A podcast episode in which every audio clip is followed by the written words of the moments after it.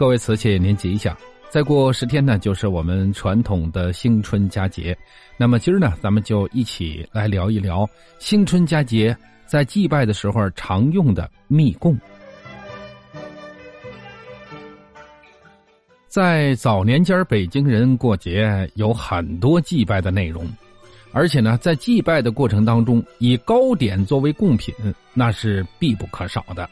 比方说，像农历的二月初一祭太阳神呢，就得要在供桌上摆上太阳糕；到了八月中秋节的时候呢，要拜月，供桌上那得摆上月饼。尤其是春节前后，也就是过年的时候呢，人们要祭灶啊、祭祖啊、请财神呢，还有供桌上的糕点，那就更丰富了。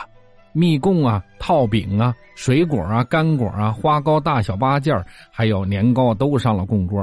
尤其呢。这密供那是必不可少的。听我们家老爷子说，他小时候过年，在家里边的这佛堂的佛案上呢，常常是摆满蜜供。当然了，我也吃过蜜供啊，这东西呢是香甜香甜的，还很酥脆。它是过年众多的好吃当中的一种。所以说呢，那个时候孩子们最喜欢的不是饺子和年菜，而是什么呢？这蜜供和杂拌那么这密供呢，也叫密供间。其实呢，在北京人的发音当中叫密供尖儿。这个间呢，就是上小下大的间，是敬奉佛祖的佛堂里边码的，就像小塔似的，下方上间祭祀专用的面食。在旧时候的民俗当中啊，如果说过年的时候没有密供来祭神、祭佛、祭祖先的话呢，就显得非常的寒酸，是对神佛祖先最大的不敬。即使穷苦的人家呢，在佛龛前也少不了这种贡品，只是这密供间啊有大有小，多少不同而已。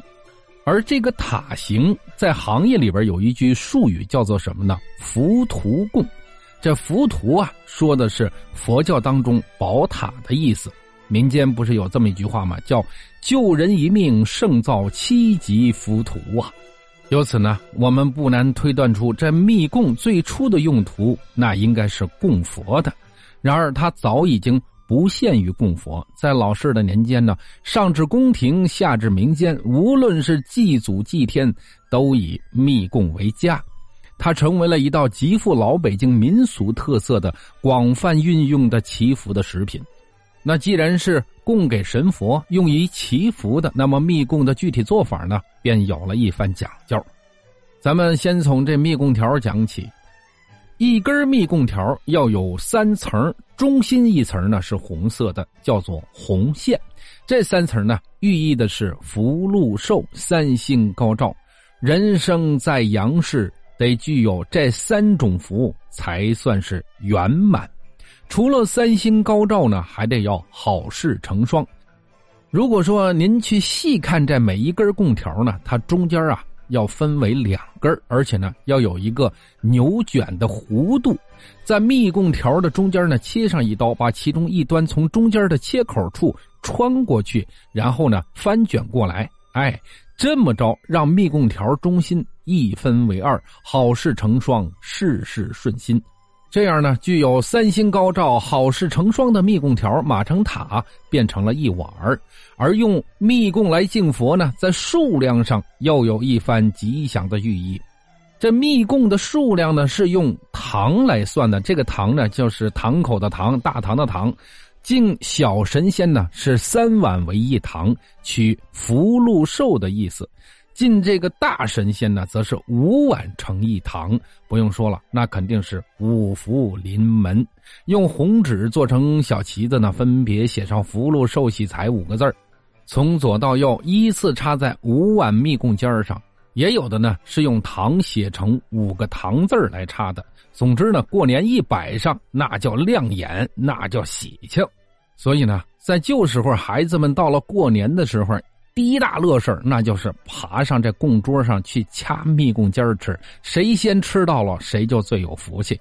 所以呢，在这儿所说的蜜供尖那是实实在在的，指的是插在蜜供最顶上的一条，叫做蜜供尖还有的呢，蜜供尖上会摆着一只面做的石榴。俗话说呢，桃杏千年寿，石榴百子多，所以呢，也不乏用寿桃、石榴来做供尖的。那取的肯定是吉祥的意思啊，多子多福多寿嘛。所以呢，您甭看它是一碗简单的蜜供，但是在民俗的东西里边，这里头传着那可是很多古老的讲儿。可惜呢，现在都已经很多都衰落了，甚至没有人知道这个吃食了。我们说这密供呢，它是盛行于明清时代，在乾隆时期呢，社会上做密供数得着的，那得有郑明斋、聚庆斋，还有锣鼓巷的密供王家，这都是老字号。还有我们现在的密供江等等。而郑明斋呢，那可是满族饽饽铺的头一名。做饽饽喜欢使用大油，也就是我们所说的猪油啊。可有一点，一般的饽饽用大油，但是密供呢是祭佛敬神的，这佛教是禁荤性的，不能动荤油，只能用植物油或者素油来炸制。据庆斋的素油炸蜜供就非常好，所以出名另外呢，清真饽饽铺用麻油炸制，还有呢，有些个满族饽饽铺呢用的是奶油。那么用油这件事儿呢，在当时都分的是非常的清楚，很讲究。我们说斗转星移，这些蜜供名手早已经不复当年的盛况喽。咱们就拿乾隆时期宫里边码过的蜜供来说。那个时候的蜜供，那可是十二号供，八尺的底儿，足足十二尺高。码完了一碗供，连面条都带蜜，一共一百二十多斤。做蜜供的呢，那个时候得用挑子挑着进宫里边。进了内廷，这些侍奉呢，要拿到内务府的五道腰牌，一道一道的查验，最后才能够运到外边的御膳房。您瞧，这外边做密供的师傅想进入宫里边，那是多么不容易的一件事儿，而且呢，你做不好就会有掉脑袋的风险的。在民间呢，也有着与密供有关的热闹民俗。那个时候呢，每年的初五开市，各家商户都在摇算盘、敲秤，一片声响。它的寓意呢，叫做财源滚滚。而就在这一天，各家商铺呢都要端出来自家的蜜供摆在门口，比一比谁家的蜜供大，谁家的蜜供高，谁家的蜜供好。来年呢，这家铺子就生意兴隆。那些家家摆蜜供的热闹年节已经过去了，幸而说故事的人还在。有关蜜供的故事，也许。还将被更多的人口耳相传。毕竟，一碗蜜供曾经寄托过前人那么多、那么深的祈福心意，而对福的追求是无论如何都不会终止的。咱们接茬聊，在百姓的生活当中啊，每一年一进入腊月，各个糕点铺都会早早的写出来一个本店专门定做蜜供的招牌，挂在门口。一般人家呢都是现钱订货，穷人家呢则可以打工。这个指的是什么呢？您想定制什么样的、多大的、多重的，在年初的时候呢就要说好，按照价钱呢每个月分期交付预付款，也就是每月交零钱，一直到年底凑成密供件的整数，到时候呢拿回这个密供回家去过年。当时用这种方法呢，也解决了穷人家不能一次性花费很多钱来买密供的难题。其实呢，咱们现在要想起来，这分期付款在很早就有了，现在也不是什么特别新鲜的事儿了。而四合院的住户那定做的指定是糖蜜供，也就是几糖几糖。刚才我们说过这个数量啊。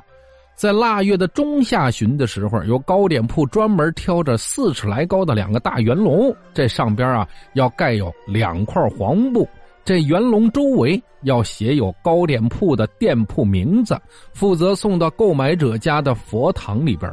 而这种送蜜供的挑子，新中国成立之前呢，在老北京大街胡同都可以看得到，成为了旧京城的一景儿。人家做这广告。虽然说那个时候没有广播电视，但是让您上眼一瞧，那就是名店高悬的招牌。嘿嘿嘿。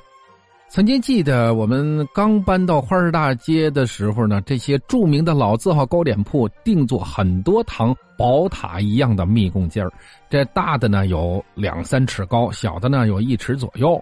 每年在佛堂的天地桌、神像、佛像以及财神爷像，还有祖先的相片之前呢，要摆上一堂五个的；这灶王爷前边呢，要摆上一堂三个的密供宝塔。这些密供的下边呢，都要用一个大的月饼来做托。这密供一直要到正月十八烙影日的时候，才能够撤下来分给大家。其实这儿所写的文字叫做“落影日”，这个“落”呢就是落日的“落”，“影”呢就是影子的“影”。那么这个时候的密供啊，您想想，都已经搁了这么长时间，早已经蒙上了一层灰尘了。这密供呢，每堂那必须是五个或者三个，那是因为神三鬼四有这样的说法，烧香上供的规矩是不能破的，所以呢，贡品绝对不能出现四个。另外呢。在旧时候，糕点铺还出售一种叫做密供坨的密供糕点。这些密供坨呢，是搭建密供所剩下的这些个碎密供条粘在一起，很便宜的出售给平民百姓。在当时呢，很受孩子和老人的喜爱。那么，关于密供呢，还有一个药王庙与它的传说非常有趣据说呢，老北京的哈德门，我们所说的哈德门呢，就是现在的崇文门。那个时候呢，在哈德门外曾经呢有一个药王庙，这庙里边啊有一群道士，不仅道法通天，而且呢为生计还自办经营了一个小型制作糕点的作坊，能做一手的好点心。而该庙自制的蜜供尖呢，因为使用好蜂蜜、好麦芽糖做出来的蜜供塔形、味道、形状都特别有名那蜜供塔呢，大的像浮屠，小的像宝匣，吃起来是又甜又香又酥脆，掰开了还不拉黏儿。那些制作好的蜜供呢，码起来是见棱见角，上下一条线，那是真够绝的。传说呢，有一年道光皇帝知道了。微服私访，来到了药王庙来上香，看见了作坊里边满屋子的蜜供，直夸做得好，做得好。这些道士们呢，于是就奉上了蜜供。